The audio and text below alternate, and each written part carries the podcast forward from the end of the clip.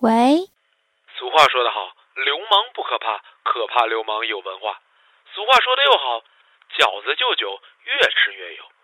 俗话说的还好，男眼神儿不好，把个暖水瓶给踢碎了。停！你到底想说什么呀？我哪知道我想说什么？做个片花容易吗？文艺一点不行吗？导演就给否了呀，给否了呀！我不文艺吗？我不文艺吗？唉，我是七七，我不想吐槽，我想文艺。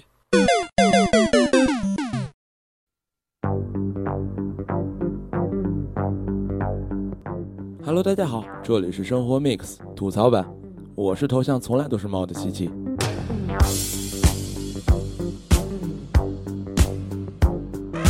这一期我们要说什么呢？说明主题之前呢，我想先问一个问题：大家养宠物吗？不管是猫、狗、兔子，或者是奇葩一点的蜥蜴、蛇、蜘蛛，这个都算宠物。不管养或者不养，问自己一个问题：为为为什么呢？先别着急回答，先进入正题。我们这一期的节目呢，要说的是人和动物的相处之道。其实吧，我也挺想给这个节目起一个特别高大上的名字的，比如什么在食物链顶端的人类到底扮演着一个什么样的角色，要不就是如何从人文层面上提高一个人的关怀意识。后来吧，想了想，还是算了吧，太高大上也不太利于吐槽，对不对？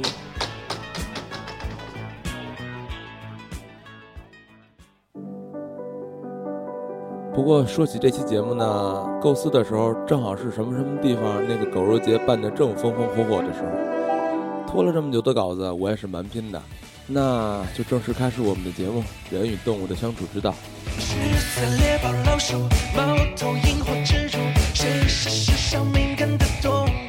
这个世界上，动物比人存在的时间要长久得多，但是因为人靠着灵活的四肢以及工具的运用，使得我们这些跑得不快、跳得不高、力量不大的人，成为了食物链顶端的动物。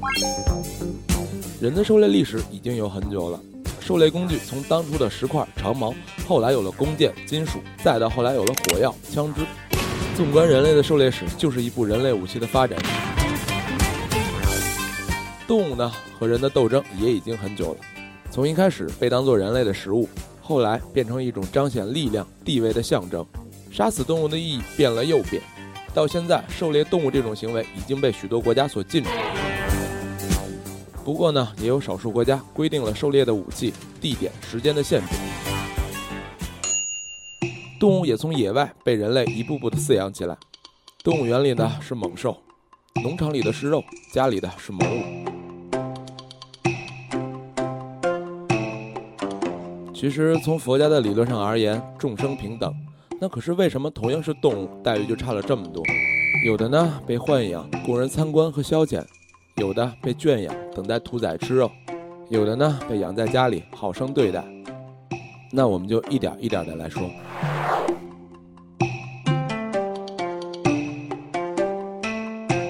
动物被豢养，一般是在动物园、海洋馆。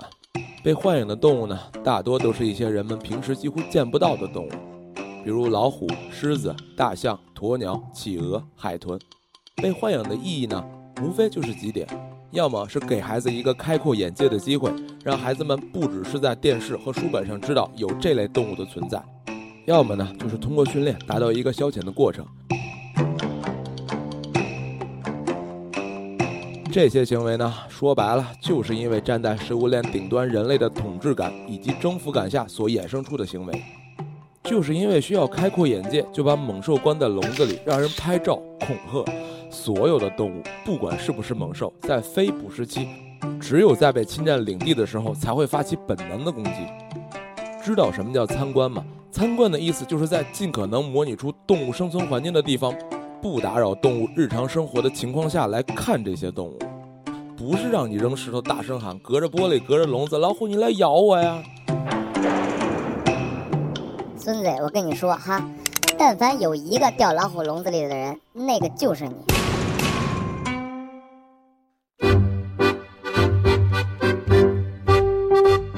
你要说把你扔笼子里，周围都是你不认识的生物，成天对你喊，对你扔石头，你怎么想？其实动物的胆子都不大，你看老虎、狮子、熊那么大的块儿，被惊吓的时候也会吃不下饭，也会焦躁不安，你懂吗？真不知道你这种没有道理的兴奋是哪儿来的？去趟动物园也能去出统治感来，你说你的人生是有多失败？哎，真是啊！说完被豢养的，再说说被圈养。被圈养的呢，一般都是家禽或者家畜，说白了就是猪、牛、羊、鸡、鸭、鹅这些动物呢，因为生长周期短，饲养成本低，肉的口感好，被人们大量的圈养，宰杀以后成为肉类食物供人类食用。也因为这些肉类食物里确实有一些人类所需的营养成分，所以吃肉的习惯延续到了现在。其实呢，对于这种动物的宰杀，我真的没有什么资格说，因为我也吃肉。我相信大多数的人都吃肉，因为饮食习惯延续的问题，我真的说不了什么，也不可能脑残的说去停止宰杀这样的话。我只是想，如果可以的话，在杀死他们的时候少一点痛苦，多一些人道。孟子里有这样一句话。君子之于禽兽也，见其生不忍见其死，闻其声不忍食其肉，是以君子远庖厨也。我知道这种行为无异于掩耳盗铃，不过呢，算了，不说这个了。那我们就说说家养的动物。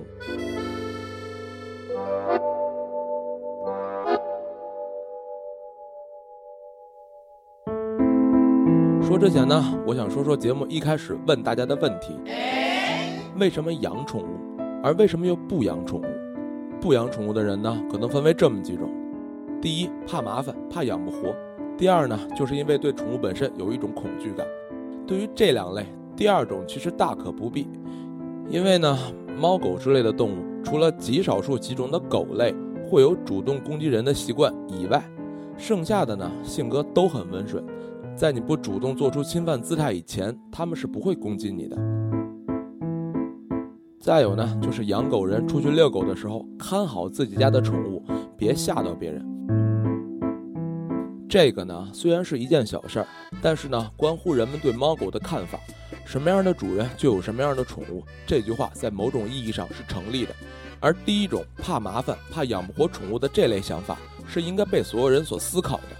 养宠物这件事儿吧，真的很需要深思熟虑，因为猫狗之类的生命周期大多只有十到二十年，远不及人的寿命。也就是说，你的十几年，也就是他们的一辈子。在你没有做好充分准备的时候，千万不要去选择养它们。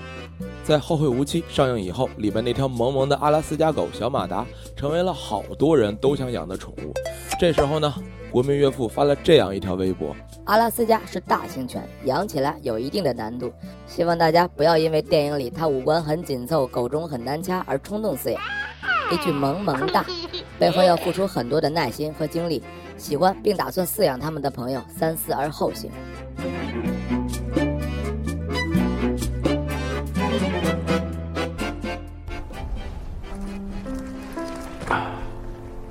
说完了不养宠物的原因，那我们就来说说养宠物的原因。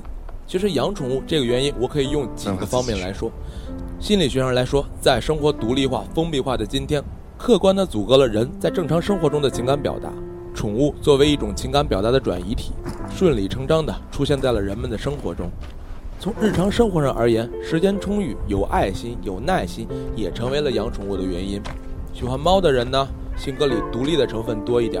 喜欢狗的人呢，性格里热情的成分多一点；喜欢猫狗混养的人呢，嗯，你时间挺充裕的，嗯，挺好，挺好。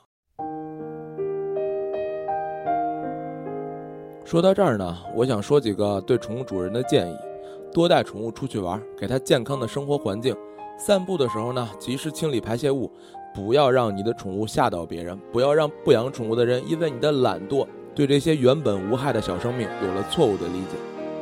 最最重要的一点，如果你没有绝对的耐心和爱心，不要因为一时冲动去养它们。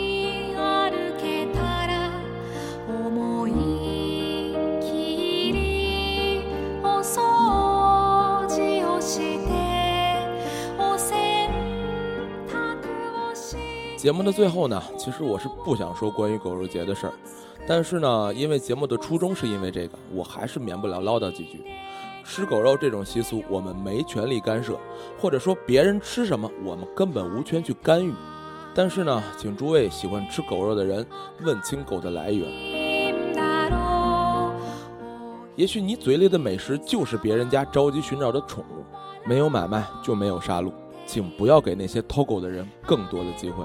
我在这儿，谢谢你们了。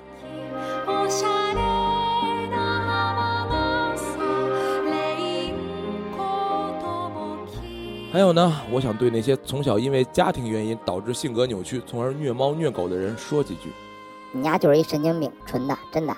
你从小家庭破裂，缺乏正确指导，导致三观严重扭曲，人生失败，就在这些没有反抗能力的小动物身上来寻找人生的巅峰，你不觉得这种行为很变态吗？不对，你应该不觉得。你要是觉得的话，你就不会做出这种行为了。我不想说什么人在做天在看，就一句。你人生成这样，不无道理。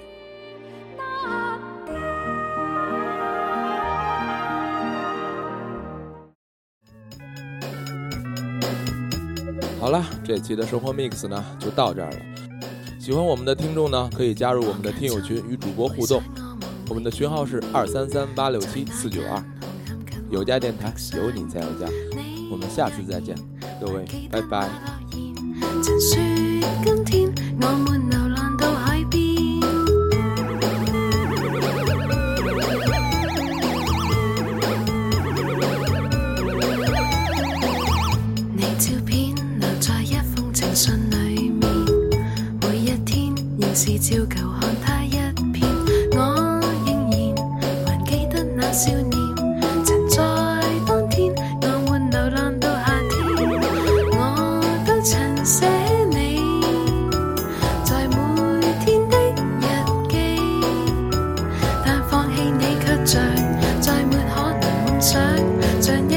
我们的独特。